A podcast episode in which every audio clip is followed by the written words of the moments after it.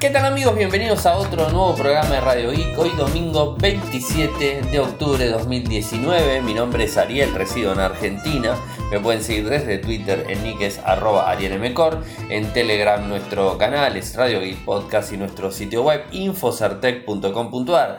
Como todos los días realizamos un resumen de las noticias que han acontecido en materia de tecnología a lo largo de todo el mundo. Y hoy domingo tengo varias cosas para comentarles. En principio, Cami ha subido su nueva eh, eh, reseña. Es el libro de las puertas de Manlio Castagna en los mundos de Cami. Lo pueden encontrar en youtube.com barra los mundos de Cami o directamente en su sitio web que es www.losmundosdecami.com. Bueno, ahí van a poder ver la reseña más el videito que les voy a estar poniendo el enlace en, las, en la reseña del programa del día de hoy.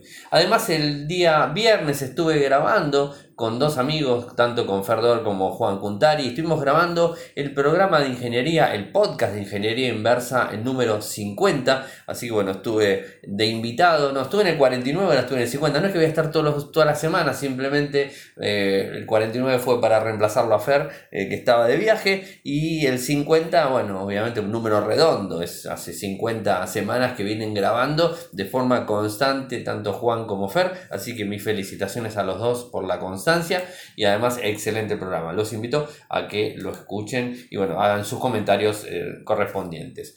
Como les conté, la semana pasada estoy probando el Galaxy Note 10 Plus, o sea, la gente de, de Samsung Argentina la verdad me asombró terriblemente, me ha enviado el dispositivo, lo estoy probando, la verdad que una experiencia, es muy buena la experiencia, es un equipo del otro mundo, eh, tiene un montón de cosas que a veces uno se pone a ver lo que es un gama medio, un gama alta y las diferencias están a la, vista, ¿no? Pero bueno, eh, también está a la vista la diferencia económica de un equipo contra otro, ¿no? Pero bueno, voy a estar realizando eh, un, podcast review muy pronto de, de ese, así que estén atentos porque va a estar disponible.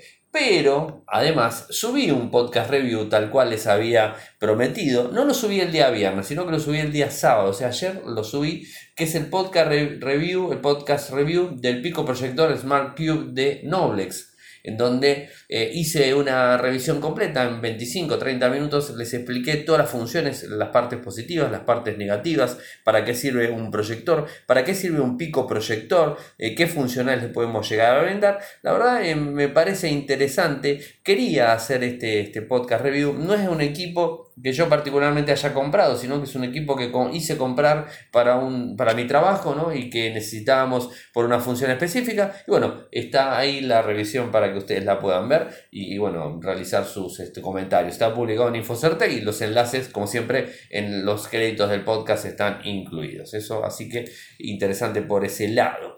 Em, Samsung se está poniendo bastante las pilas y está enviando actualizaciones, en este caso la beta eh, para Android 10 para el Note 10. O sea, eh, Android 10, Note 10, lo dije bien, sí, es verdad. Recuerden que estaba únicamente disponible para el, S, el S10, o sea, para los modelos del S10, y todavía no estaba disponible para el Note 10, algo que les habíamos contado el día jueves con Ferdor en el programa que hicimos de Radio hoy. Bueno, les contábamos eso, justamente cuando les contaba que había recibido el Note 10. Así que bueno, ya está la beta, se está, digamos, eh, diversificando, se está empezando a empujar vía OTA a un montón de partes del mundo. En principio arrancaron en Alemania, después en otros países, vía OTA parece que están llegando reportes de Estados Unidos, de Corea del Sur. Bueno, Corea del Sur es lógico porque es su país, de, su país nativo, así que ahí es, lógico. Eh, va a llegar a, la India, Francia, Polonia, Reino Unido, China, eh, como también España. Así que bueno, hasta el momento yo no lo he probado. Antes de devolverlo, el equipo voy a ver si lo pruebo. Eh, pero bueno, o sea, también tengo un poco de miedo porque devolverlo con una versión beta no es lo mismo. A mí me lo mandaron una versión 9 Pi que funciona perfectamente. Enviarlo con una versión beta, yo qué sé, me, da un poquito de cosas. Así que escucho las opiniones de ustedes. Si le instalo la beta al Galaxy Note 10 y lo pruebo o directamente lo pruebo como tiene Android 9 Pie, que es como lo va a comprar cualquier persona, si lo compra o si lo tiene, y después este, lo entrego de esa forma y no hago ninguna actualización hacia la beta 3. Que más allá de todo esto, Ferdor lo está probando en su, en su S10 eh, que él tiene, y la verdad que me dijo que no, no, tiene ningún problema, el equipo funciona perfecto, de hecho yo lo estuve usando, y la verdad que el equipo funciona sin ningún problema, o sea, es fluido, es como si fuera una versión final, o sea que la verdad Samsung viene trabajando muy bien. Más allá de todo esto, tengo que contarles que Samsung ha hecho las actualizaciones correspondientes, tanto para el S10 como para el Note 10, eh, con lo que es el fingerprint o el, digamos, el lector de huellas, en donde estaba fallando si era que le poníamos un, plástico para recubrirlo o un eh, policarbonato o lo que normalmente se conoce como vidrio templado y que ahí fallaba y hacía un falso positivo y todo ese tipo de cosas. Bueno, está llegando a los teléfonos Samsung S10 y Note 10 la actualización. De hecho, el Note 10 que yo estoy probando se me actualizó ayer o hoy a la mañana, hoy a la tarde, no me acuerdo cuánto, pero en estos días se actualizó y, me dio la opción de que había corregido vulnerabilidades y estaba toda la historia. Con lo cual también el S10, que el S10 llegó antes que el Note 10. Así que bueno, Samsung se ha puesto las pilas en cuanto a lo que tiene que ver con actualizar. Eh, y bueno, eso es, más, que, más que efectivo poder hacerlo. Se actualizó en segundo plano, esto está bueno. Acá tengo números larguísimos, G975, FXX, U, 3Z, U, bueno, un montón. Más o menos 498 megas, 500 megas de actualización. Esto es un poco lo que ha actualizado, ¿no? Así que bueno, es interesante saber que han hecho la misma. Y si se quieren inscribir en la beta 3, es lo que está haciendo Samsung de forma constante. Si quieren hacerse de la beta 3 se puede hacer. De hecho, muchos posts en todas partes del mundo están hablando de este tema. Eh, bueno, yo particularmente soy más partidario de esperar un poquitito y esperar la versión final. Pero bueno, cuando uno quiere probarlo y es el primer dispositivo que lo voy a poder probar en Android 10 es como que me agarra la, la, historia. Digo, ¿lo instalo o no lo instalo? ¿Lo pruebo o no lo pruebo? Pero bueno, estaremos atentos a ver los comentarios de ustedes. Publicamos también nuestro, nuestra cobertura que hicimos eh, con la gente de Casio, con Gillot, que ha presentado en Argentina el GA140, un modelo muy eh, orientado a los años 90 y, que la verdad el equipo está muy bueno, tiene conexión, tiene un montón, bueno, eh, los features clásicos son bastante extensos, publiqué la nota completa, 200 metros de profundidad, iluminación LED, bueno, tiene un montón de cosas que el equipo, la verdad, el reloj, la verdad que está más que bueno. De hecho, en el programa 50 estuvimos hablando con Ferdol y con Juan Puntari, estuvimos hablando de los relojes y cómo nos gustaban los relojes en ese momento. Eh, hace 20 años atrás o 15 años atrás habríamos nos habríamos arrancado la, ropa por querer tener el mejor reloj, tener un G-Shock de los más caros y todo eso. No me acuerdo si G-Shock en ese momento había, no sé si está tan fuerte como hoy día está G-Shock, estos, estos relojes que son tan grandes y que tienen un montón de funcionalidades. Pero bueno, eh, en ese momento nosotros y particularmente yo eh, me encantaba tener relojes y me encantaba ir probando diferentes relojes y lo cambiaba de forma continua. Era como hoy tener un teléfono, o sea, salvando las distancias era como tener un teléfono, era lo más tecnológico que podíamos tener en la mano y creo que los más geek estarán de acuerdo conmigo eh, en este sentido, que tener un reloj premium, un reloj con un montón de funciones era lo más, era, era digamos, estar en el podio ahí del, geek, ¿no? Bueno, o sea, esto es así y eh, con, esta gente, con, la gente de Gillot, es en este revival que están haciendo con el GA140, que está muy bueno el, el reloj y bueno, está ya disponible está publicado en InfoCertec para que puedan ver toda, toda la información. Y algo bueno en relación a Windows 10, como para empezar la, la semana contentos los que tienen Windows 10. Parece ser que está recibiendo una actualización acumulativa que soluciona un montón de problemas para el menú de inicio, para Cortana, para Edge, eh, para los reseteos en azul, las pantallas en azul y ese tipo de cosas. Bueno, está recibiendo una versión acumulativa que es la 1903, o sea, del May Update o el parche KB 4522355 y que libera de todos los problemas y de la larga lista de bugs que tenía Windows 10 hasta el momento, eh, desde que le estoy contando, hace más de 15 días que vengo hablándole de bugs, tras bugs, tras bugs, tras problemas, tras problemas, tras problemas. Bueno, ahora parece ser que se solucionan todos con la instalación de esta nueva, eh, nueva parche que está enviando. Así que si lo tienen y si les está avisando Windows 10 en sus equipos, eh, háganle caso, hagan la actualización porque realmente vale la pena que esto lo, lo adelante. Así que es interesante.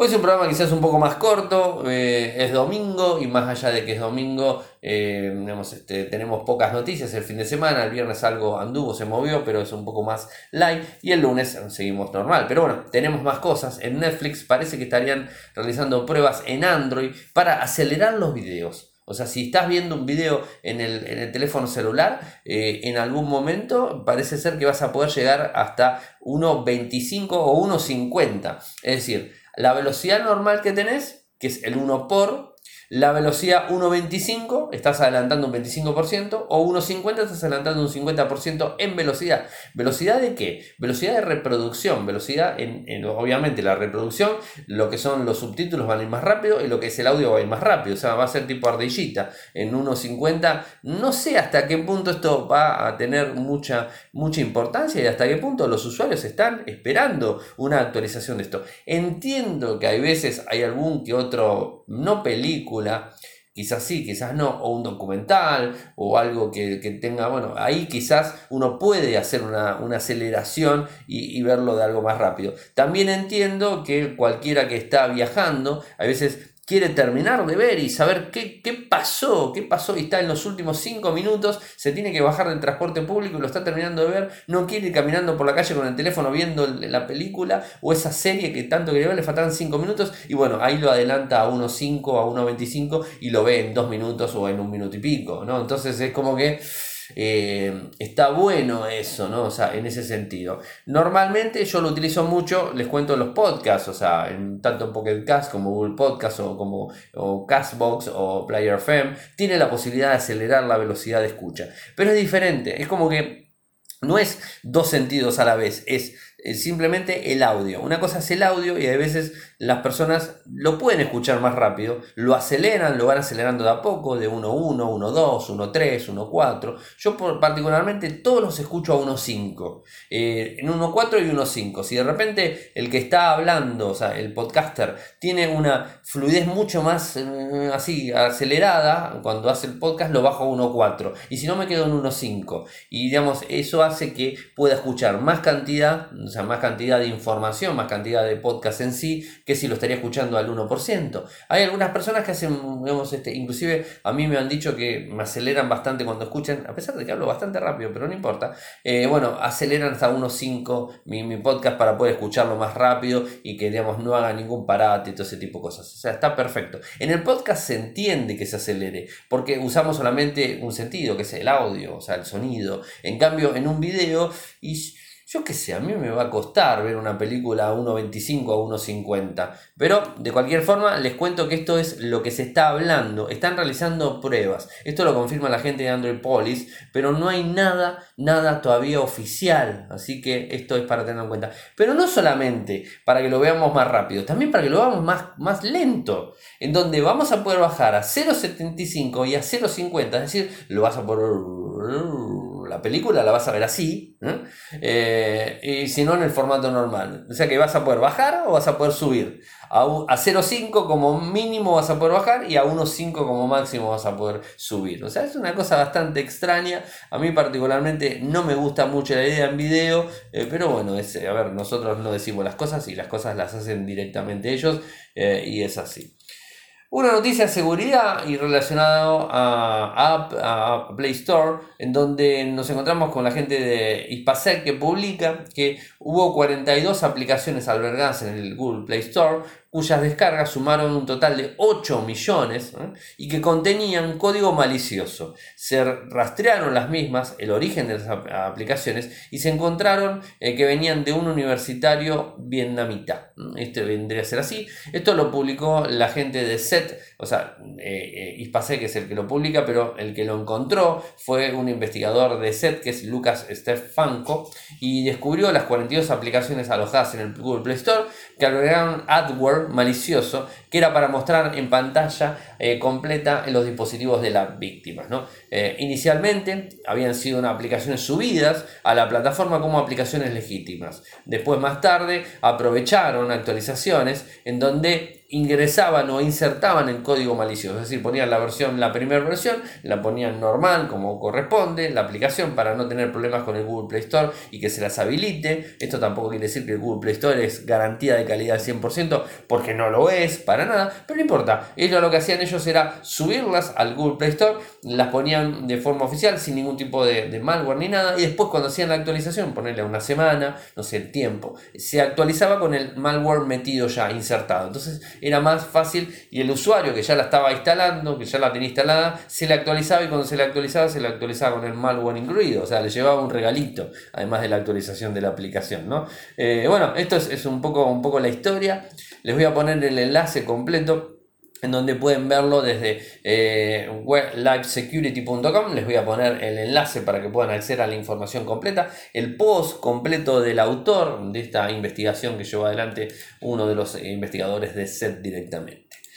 Y como última noticia del día, vieron que vamos un poco con, más, un poco más rápido, además como es domingo más tranquilo, así usted, este podcast lo tienen el lunes a la mañana para escuchar, van a tener dos, porque ya seguramente van a tener el del pico proyector del Noblex más este, así que tienen un buen combo de, digamos, de, noticias tecnológicas para eh, llevar adelante. Bueno, eh, me queda hablarles de un tweet que puso Donald Trump, en donde se le quejaba a Tim Cook de el botón de inicio de su iPhone que se lo sacaron. ¿Se acuerdan? Donald Trump, el famoso, bueno, es famoso obviamente, pero es el presidente famoso por utilizar y no querer largar un, ¿se acuerdan? Un Samsung Galaxy S3. Cuando él asumió hace cuatro años atrás, el tipo no quería dejar su Galaxy S3 porque decía que era el mejor teléfono. Obviamente, un Galaxy S3 hace cuatro años atrás, hoy mismo es un colador, tiene más agujero de seguridad que otra cosa, o sea, está totalmente desactualizado, en donde la veamos, no tiene la culpa Samsung, porque es un teléfono que tiene, imagínense, estamos en el 10, o sea, hace 7 años que está ese teléfono, hace cuatro años atrás ya el teléfono era viejo, o sea, era relativamente, era viejito, ahora ya es recontra re viejo, pero bueno, no importa, él era una persona que insistió, insistió y renegó, renegó hasta que, bueno, la NSA y todo lo que tenga que ver con el Departamento de Justicia lo habrá convencido y lo mandó a iPhone. Bueno, y ahora en iPhone se les está quejando a Tim Cook porque no tiene más el botoncito, el, digamos, el famoso Touch ID que traía, bueno, ahora tiene el Face ID, ¿no? O sea, el tweet, les voy a leer lo que dijo, eh, lo que dice eh, Donald Trump. A Tim, el botón en el iPhone era mucho eh, mejor que el swipe, escribió Trump. ¿No? Esto es así. Em, recordemos que Apple eliminó el botoncito del Face ID en los teléfonos tope, o sea, porque en el 8 lo, sigue, lo, lo supo seguir teniendo, en el 2017 cuando se lanzó, eh, no, en 2016 se lanzó el, iPhone 8. Ah, después seguro Javi me va a salir diciendo, no, Ariel, te equivocaste, pero no importa. Sigo. Eh, el iPhone 10 se lanzó en el 2017, septiembre del 2017. Ahí es que se, se eliminó de forma total el Touch ID y se empezó a usar el Face ID. Más allá del Face ID, también el swipe o también lo que puede llegar a ser la contraseña, ingresando contraseñas directas en teclado, en pantalla, ¿no? O sea, es lo lógico. Así que bueno, esto es un poco lo que ya se había quejado en su momento nuestro amigo Donald Trump, pero ahora se vuelve a quejar y lo menciona a Tim Cook directamente. Esto generó una, eh, una manada de, no manada, estoy diciéndolo mal, un, digamos, un montón, vamos a hacerlo más fácil, un montón de tweets en donde salieron a hablar y salieron a decir, uno dice, eh, te estamos necesitando, te estamos hablando, queremos hablar con vos, este, Tim, porque bueno, recuerden que se ha dirigido varias veces eh, Donald Trump a Tim Cook como el team de Apple, o sea, Tim, no del TEAM de Tim, no, o sea, Tim por T-I-M, Tim Cook es el nombre y apellido, pero bueno, por Tim, eh, Apple le ha dicho en su momento, en algunas este, presentaciones lo mencionó directamente, o sea, tiene tiene una, digamos, un feedback y de vuelta con, con, Tim Cook mejor que el que podría llegar a tener con cualquier CEO de otra empresa. Así que bueno, eso, eso también es, es, un plus para, la compañía, para Apple me imagino que debe ser un plus, saber que Donald Trump lo menciona o Donald Trump está detrás y todo eso. Bueno, además también había hablado en su momento con, con Tim Cook para que empuje más eh, la fabricación en Estados Unidos y no tanto en China, algo que se ha visto y que Tim Cook ha em, empujado una, eh, digamos, todo lo que tiene que ver con, eh, con la fabricación. De hecho, hay un iMac que se está fabricando completamente, la nueva que se está fabricando completamente en Estados Unidos, carísima por cierto. Obviamente no es rentable fabricar en Estados Unidos como en cualquier otra parte del mundo que no sea China, Vietnam o no sé dónde, Corea del Sur quizás, pero no este, en, Estados Unidos o en, América en sí, no es redituable para nadie eso, pero bueno, este, es lo que viene. ¿no? O sea, han publicado un montón de memes detrás, o sea, memes le podríamos decir a los tweets que se, que se juntaron después, ¿no? O sea, lo que les decía de, nuestro amigo de Trump, que decía, vamos a abrir la fuerza laboral porque tenemos que hacerlo, dijo Trump en su momento. Eh, gente como Tim, tú has expandido en todas partes y lo has, lo, eh, lo has hecho cosas eh, que he querido, has hecho cosas, mejor dicho, perdón mi traducción, que he querido que hicieras desde el principio. Yo solía decir, Tim, tienes que empezar a hacer estas cosas aquí. O sea, todo lo que hacía fuera que se lo lleve a Estados Unidos. Es un poco lo que les estaba diciendo. Bueno, al final algo empezó a hacer para ese Tim Cook y que a Donald Trump le gusta, excepto que no tenga más el Touch ID. Que particularmente creo que es una muy buena opción tener Touch ID. Quizás en algún momento, quizás en algún momento eh, veamos algún iPhone que tenga lector de huellas en pantalla. ¿Por qué no? O sea, que le copie a Android el lector de huellas en pantalla. Como ya le ha copiado, o sea, como ya le ha copiado la nueva cámara, ese, ese nuevo sistema de cámara que tiene el iPhone 11, que es una copia total de la tecnología que está utilizando la gente de Google. A ver, no es copia, no es, una, no es una tecnología que se diga que está. No, a ver, es una tecnología que ya la viene utilizando la gente de la gente de Pixel o la gente de Android hace bastante. La viene utilizando Samsung, la viene utilizando Huawei, la viene utilizando Pixel, en donde inclusive Pixel con una sola cámara hacían mejores fotos que iPhone con dos cámaras o que iPhone con tres cámaras. Así que, como en el iPhone el de ahora, ¿no? O sea, el 11. Así que, bueno, eh, este, eh, a ver, no son los que inventan la rueda. Así que quizás en algún momento, quizás el próximo año, perdón tantas veces decir quizás, eh, puede ser que veamos en el 2020 eh, un iPhone que tenga lector de huellas en pantalla. No creo que tenga mucho que ver los comentarios de Donald Trump, pero particularmente creo que sería una buena opción. O sea, no sé cómo ustedes la, han visto, eh, pero bueno, es una, es una, buena opción. Yo creo que el lector de huellas debería estar en todos los dispositivos. Es uno de los mejores sistemas de autenticación. Me gusta mucho más que el Face ID, que el reconocimiento facial, que cualquier otra funcionalidad que tenga. Más allá de los problemas que puede llegar a tener, como tuvo Samsung en su momento, en estas semanas, con el, la lectura del S10 y el Note 10, no importa, porque después lo terminaron solucionando rápido. Así que bueno, eso es importante importante tenerlo en cuenta. Hemos llegado al final del programa del día de hoy, en un día domingo, día domingo aquí en Argentina, que se están realizando elecciones nacionales. Así que bueno, este, mañana les contaré algo si queda algo que no tenga que ver con políticos, sino eh, con política en sí, sino más que nada con redes sociales y alguna que otra cosa que se haya hecho eh, en el día de hoy, porque estoy grabando cuando empiezan, en media hora arrancan a, realizar los primeros informes de la votación para presidente, para eh, gobernadores, para el gobernador de la Ciudad de Buenos Aires también, intendentes de los municipios, aunque en otras partes del mundo le dicen alcaldías, acá le decimos así, y senadores, así que bueno, hay varias cosas que se están jugando, eh, una elección bastante importante para el país donde pueden marcar un rumbo. Bueno, en media hora empiezan ya con los recuentos y ya empezar a informarle a la ciudadanía cómo viene todo este historia. Así que estoy grabando antes de todo esto y mañana seguro algo les comentaré al respecto. Saben que pueden seguirme desde Twitter, mi nick es arroba arielmcor, en Telegram nuestro canal es Radio y Podcast, nuestro sitio web, infosartep.com.ar. Eh, si quieren apoyarnos lo pueden hacer desde Patreon, www.patreon.com barra Radio Muchas gracias nuevamente y buen comienzo de semana. Chau.